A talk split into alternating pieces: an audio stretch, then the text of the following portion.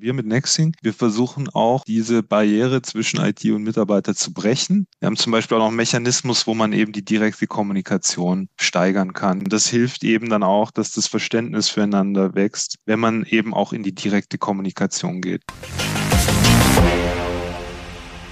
Grüße, ich darf euch recht herzlich begrüßen zu einer weiteren Episode, na was wohl, vom Digital Breakfast? Und heute mit einem ganz, ganz spannenden Gast, weil es geht um Employer Experience. Und da habe ich den Thielmann Bär von NextSing mit an Bord. Und ich freue mich auf unseren Austausch. Starte jetzt deine neue Webseite oder besser noch, deinen eigenen Shopify Webshop inklusive Webseite. Warum? Ganz einfach.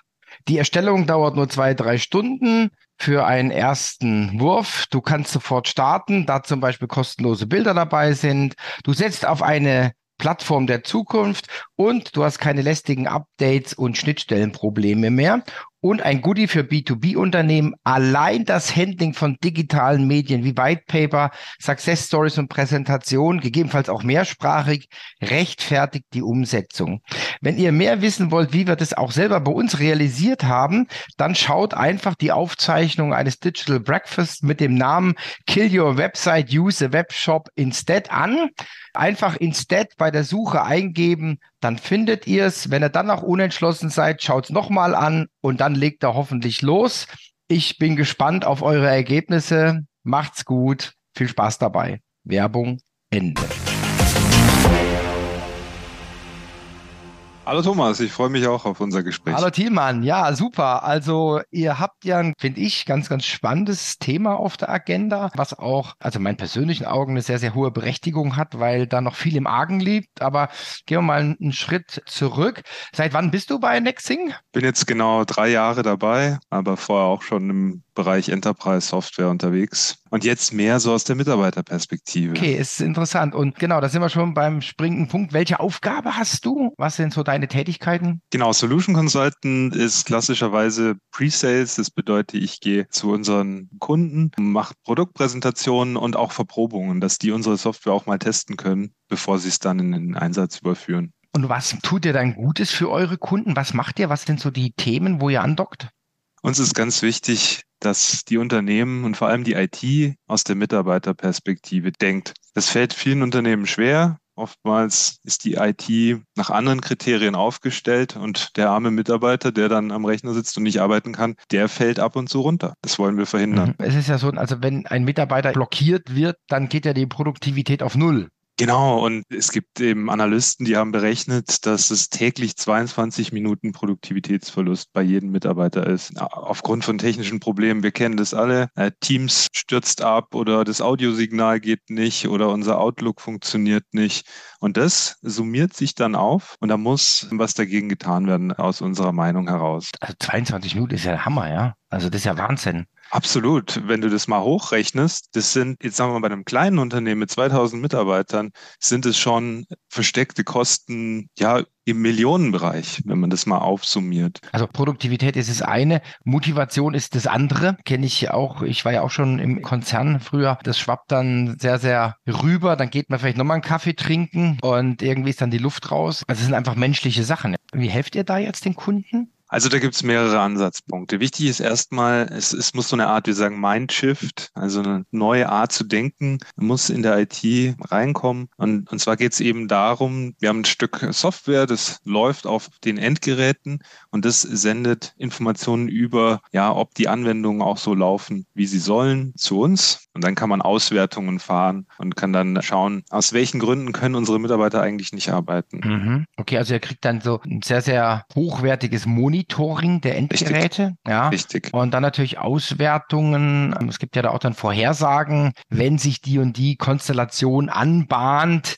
dann steht ein Absturz oder so bevor und dann macht man halt vorher so ein Workaround, dass es nicht passiert zum Beispiel. Richtig, Thomas. Das ist ein ganz wichtiger Punkt, weil wenn wir starten äh, bei unseren Kunden, dann geht es meistens erstmal darum, reaktiv Probleme zu lösen, die schon da sind. Das macht man normalerweise, das kennt ihr alle, Helpdesk, äh, man gibt ein Ticket ab, wenn man ein Problem hat und dann wird eben das Ticket im Hintergrund gelöst und das dauert normalerweise recht lang. Wir reagieren auf ein Problem, was schon da ist. Das ist das eine, wo wir unterstützen können und das zweite ist dann, wie kommen wir von reaktiv zu proaktiv? Also du hast es gerade gesagt, dass man vorher schon analysiert, wo sind Problemfälle, vielleicht noch diese löst, bevor der Mitarbeiter überhaupt davon Wind bekommt ich weiß jetzt gerade den englischen Begriff nicht, dieser Herzschlag wird quasi über Health, boah, muss ich jetzt passen, aber bis, bis zu unserem Live werde ich es mal raussuchen. Also, dass dann quasi so die Funktion, die überwacht wird, fortlaufend. Ja, das fände ich sehr, sehr spannend. Richtig, kann man sich schon wie so einen Herzschlag vorstellen, dass man eben, wir nennen das nicht so bei Nexing, aber wir nennen das eigentlich Dex-Score. Bei uns ist der Dex-Score, also die Kennzahl Dex ist bei uns so der Gradmesser, mit dem man feststellen kann, wie gut kann man eigentlich arbeiten auf diesem Gerät. Ja, und es geht noch weiter. Eigentlich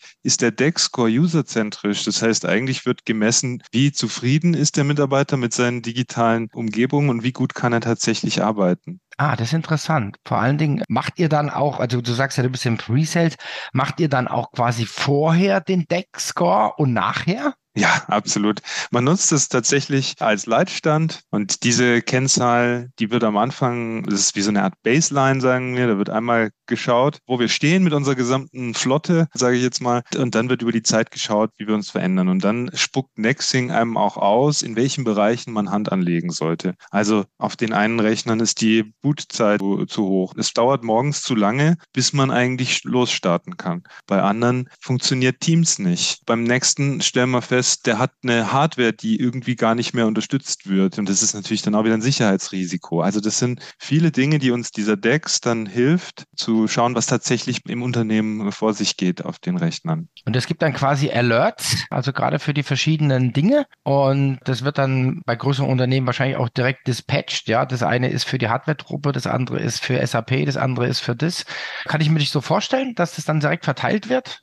Genau, also Alerting ist ein ganz wesentlicher Punkt, wenn man jetzt von reaktiv auf proaktiv gehen möchte, weil du möchtest natürlich Schwellenwerte festlegen und sagen, wenn jetzt so die Software häufiger abstürzt als in Vergangenheit, dann muss sofort irgendwas passieren. Und dann kann man sich überlegen, da wird dann direkt der Owner von dieser Software wird direkt kontaktiert. Es gibt auch unter Umständen heute wir haben ja sehr viel SaaS-Anwendungen, also Anwendungen, die im Internet gehostet werden von jemandem. Und wenn da irgendwas schief geht, dass wir direkt auf den zugehen können, sagen können, hier, ja, deine Internetseite funktioniert gerade nicht, haben wir festgestellt. Du musst sofort was dagegen tun. Also Alerting ist wichtig, um in diesen proaktiven Automationsmodus zu kommen. Und der bringt dann die wirkliche Effizienzsteigerung. Ich glaube, bei der Reaktivität kann man auch ansetzen. Wir reden da von einem Shift-Left-Ansatz. Das heißt, je weiter ein Ticket bei uns im Unternehmen weitergeleitet wird, desto teurer wird. Shift Left heißt, wir müssen eigentlich versuchen, so früh wie möglich das Ticket schon richtig zu qualifizieren und auch vielleicht schon zu lösen. Das ist aber der reaktive Weg. Und eins möchte ich noch mitgeben. Es ist auch so, dass viele Probleme gar nicht erst gemeldet werden. Ne? Also viele Mitarbeiter sitzen zu Hause und haben oder im Office und haben ein Problem und melden es nicht. Und die IT ist oft so aufgestellt, dass sie nur die Probleme lösen, die reinkommen im Ticketsystem.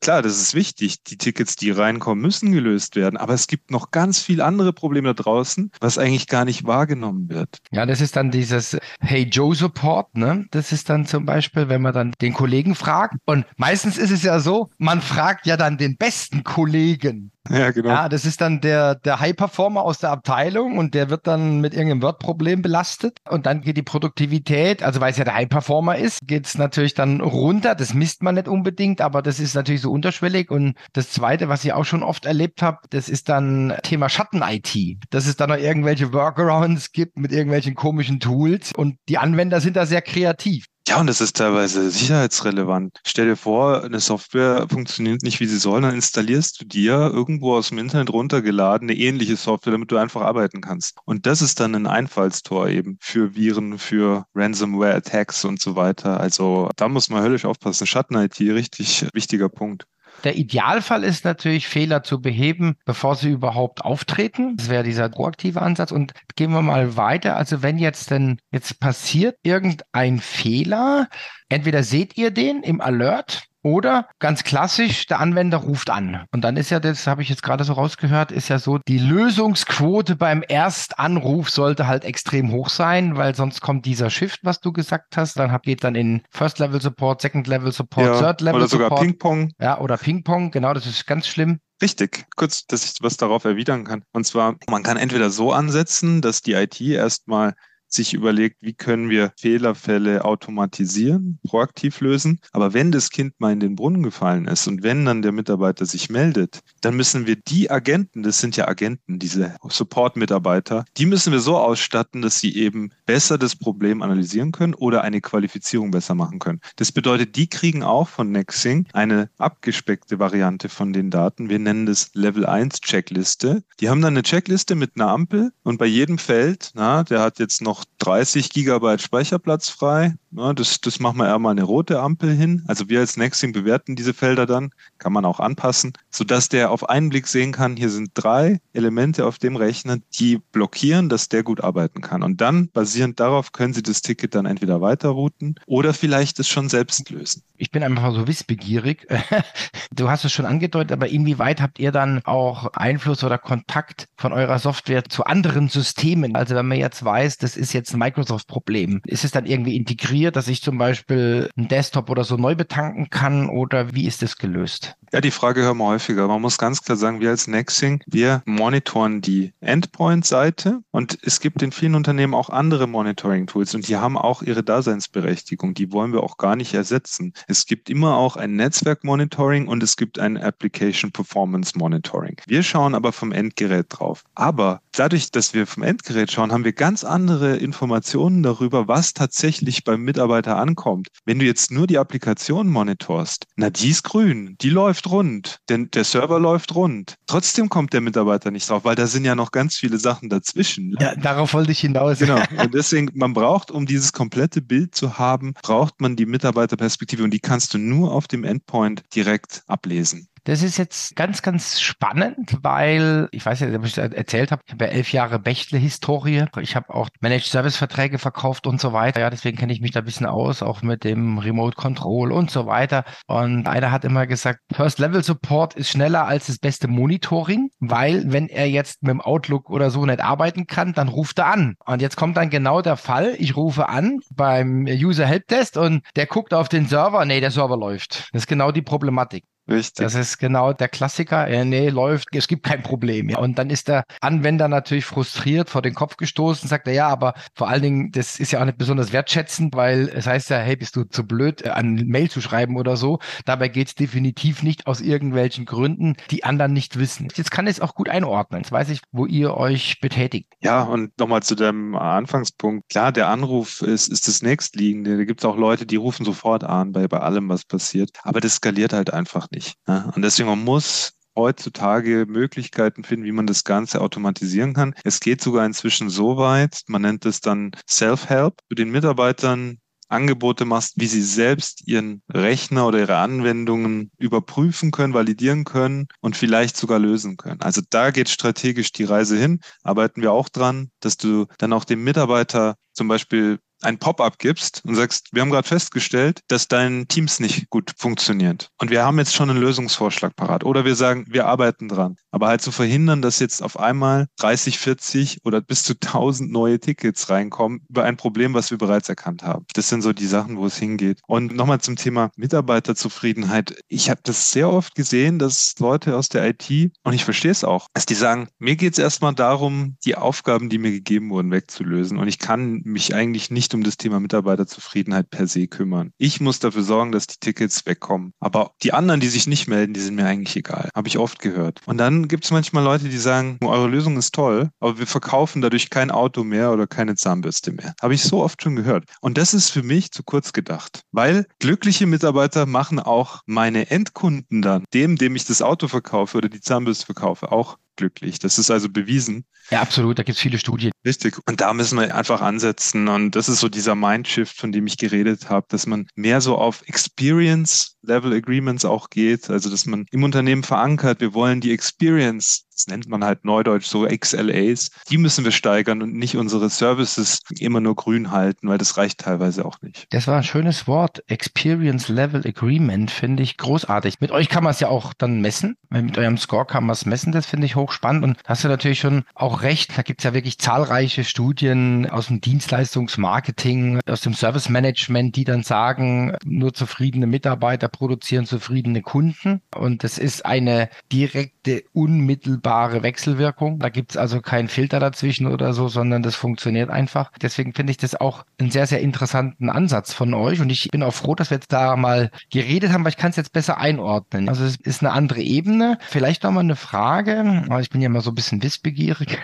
Endgeräte. Was sind für euch Endgeräte? Was gehört dazu?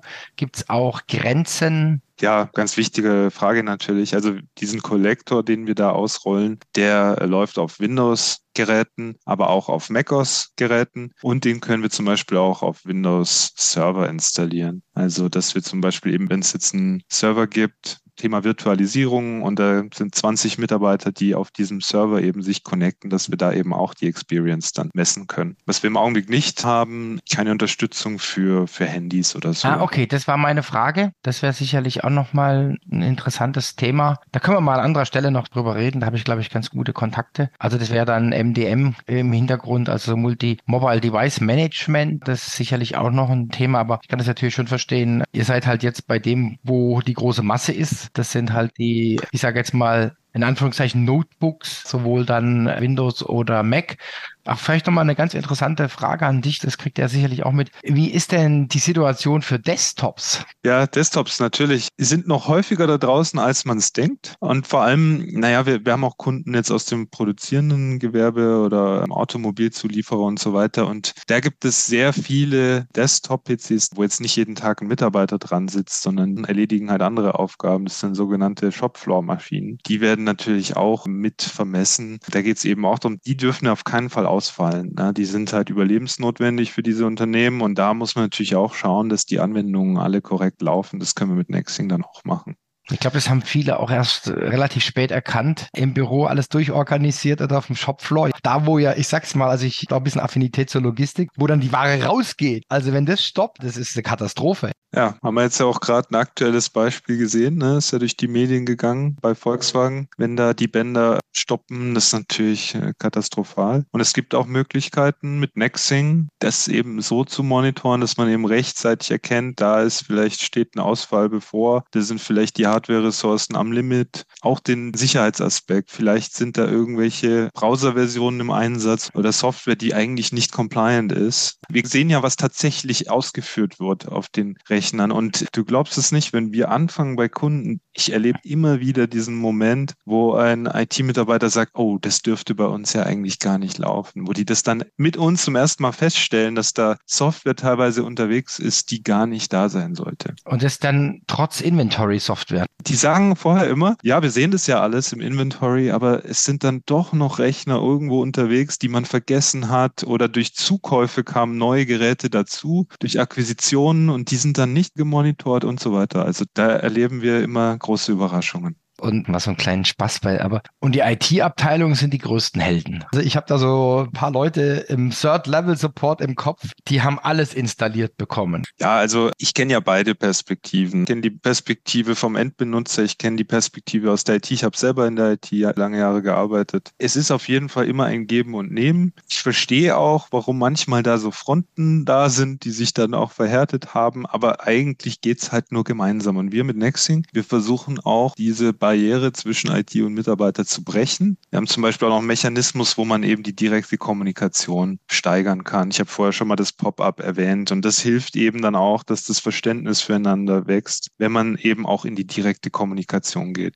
Nur dann bitte nicht mit E-Mail, weil heutzutage über E-Mail, wir haben alles, unsere E-Mail-Konten sind so voll und da bringt es, glaube ich, nichts, wenn dann die IT nochmal eine Frage stellt, wie zufrieden bist du? Wenn das über E-Mail kommt, das wird einfach ignoriert. Absolut, sehe ich auch so. Pop-up finde ich ganz gut. Also Also auch da so eine proaktive Information, bevor dann alle sagen, das läuft nicht, dann weiß man, okay, die sind dran, dann ist man schon mal ein bisschen beruhigt und man ist informiert. Generell ist die Kommunikation mehr denn je ein Thema. Also Erfolg und Misserfolg, es gibt eigentlich nur das eine oder das andere. Ich tue es, dann ist es gut und wenn ich es nicht tue, dann kippt es runter. Richtig. Natürlich darf man das auch nicht übertreiben. Das sagen wir auch immer dazu mit diesen Pop-ups. Also wenn du jetzt jede Stunde so eins kriegst, dann, dann führt das auch völlig daneben. Aber bei den wichtigen Dingen halt, und das muss man sich vorher überlegen und dann eben auch kontextabhängig. Wir können natürlich sagen, schickt diese Kampagne, nennen wir das, schickt dieses Pop-up nur an die Mitarbeiter, die dieses Problem tatsächlich gehabt haben. Und dann nicht an alle, weil normal diese Massen-E-Mails, die gehen ja immer an alle. Und 90 Prozent, die sagen, ja, das interessiert mich nicht oder das hat nichts mit mir, also kontextabhängige. Alles interessant. Also gerade die, die es installiert haben. Oder die es benutzt haben oder die sogar den, in den Fehlerfall reingelaufen sind, nur die, bei denen es einen Crash gegeben hat, die anderen nicht. Ja. Das ist interessant. Super. Also ich fand das jetzt sehr, sehr spannend. Ich habe einen guten Einblick bekommen. Ich glaube, das ist auch spannend für unsere Zuhörer und Zuschauer. Und wir haben ja noch ein bisschen mehr vor. Das heißt, am 17.10. machen wir ja auch ein Digital Breakfast zu dem Thema. Ich habe es jetzt mal so genannt, beste Mitarbeiter, IT-Unterstützung, also der proaktive Ansatz. So habe ich es jetzt einfach mal ketzerisch genannt, wobei da natürlich noch mehr dazu gehört. Aber ich glaube, dieser proaktive Ansatz, da ist schon hohes Potenzial, um wirklich die Lösungsquoten schon mal direkt im Keim zu ersticken. Also, dass man wirklich Sachen behebt, bevor sie auftreten. Das, denke ich, ist für viele tatsächlich auch noch neu. Und vor allen Dingen diese Perspektive, das habe ich, muss ich gestehen, so auch nicht gesehen durch die Vorbereitung. Also ist diese Mitarbeiter-Geräte-Perspektive. Das finde ich sehr, sehr spannend, weil, wenn wir ehrlich sind, ist das das Wichtigste. Punkt. Genau, jetzt nicht besser sagen können. Tilman, vielen, vielen herzlichen Dank für deinen Input. Ich freue mich auf weiteres und wünsche dir schöne Woche. Bleib gesund und munter und bis bald. Ne? Tschüss. Danke dir, Thomas. Tschüss. Starte jetzt deine neue Webseite oder besser noch, deinen eigenen Shopify Webshop inklusive Webseite. Warum? Ganz einfach. Die Erstellung dauert nur zwei, drei Stunden für einen ersten Wurf. Du kannst sofort starten, da zum Beispiel kostenlose Bilder dabei sind. Du setzt auf eine Plattform der Zukunft und du hast keine lästigen Updates und Schnittstellenprobleme mehr und ein Goodie für B2B-Unternehmen. Allein das Handling von digitalen Medien wie White Paper, Success Stories und Präsentation, gegebenenfalls auch mehrsprachig, rechtfertigt die Umsetzung. Wenn ihr mehr wissen wollt, wie wir das auch selber bei uns realisiert haben, dann schaut einfach die Aufzeichnung eines Digital Breakfast mit dem Namen Kill Your Website, Use a Webshop Instead an. Einfach Instead bei der Suche eingeben, dann findet ihr es. Wenn ihr dann noch unentschlossen seid, schaut es nochmal an und dann legt er hoffentlich los. Ich bin gespannt auf eure Ergebnisse. Macht's gut. Viel Spaß dabei. Werbung Ende.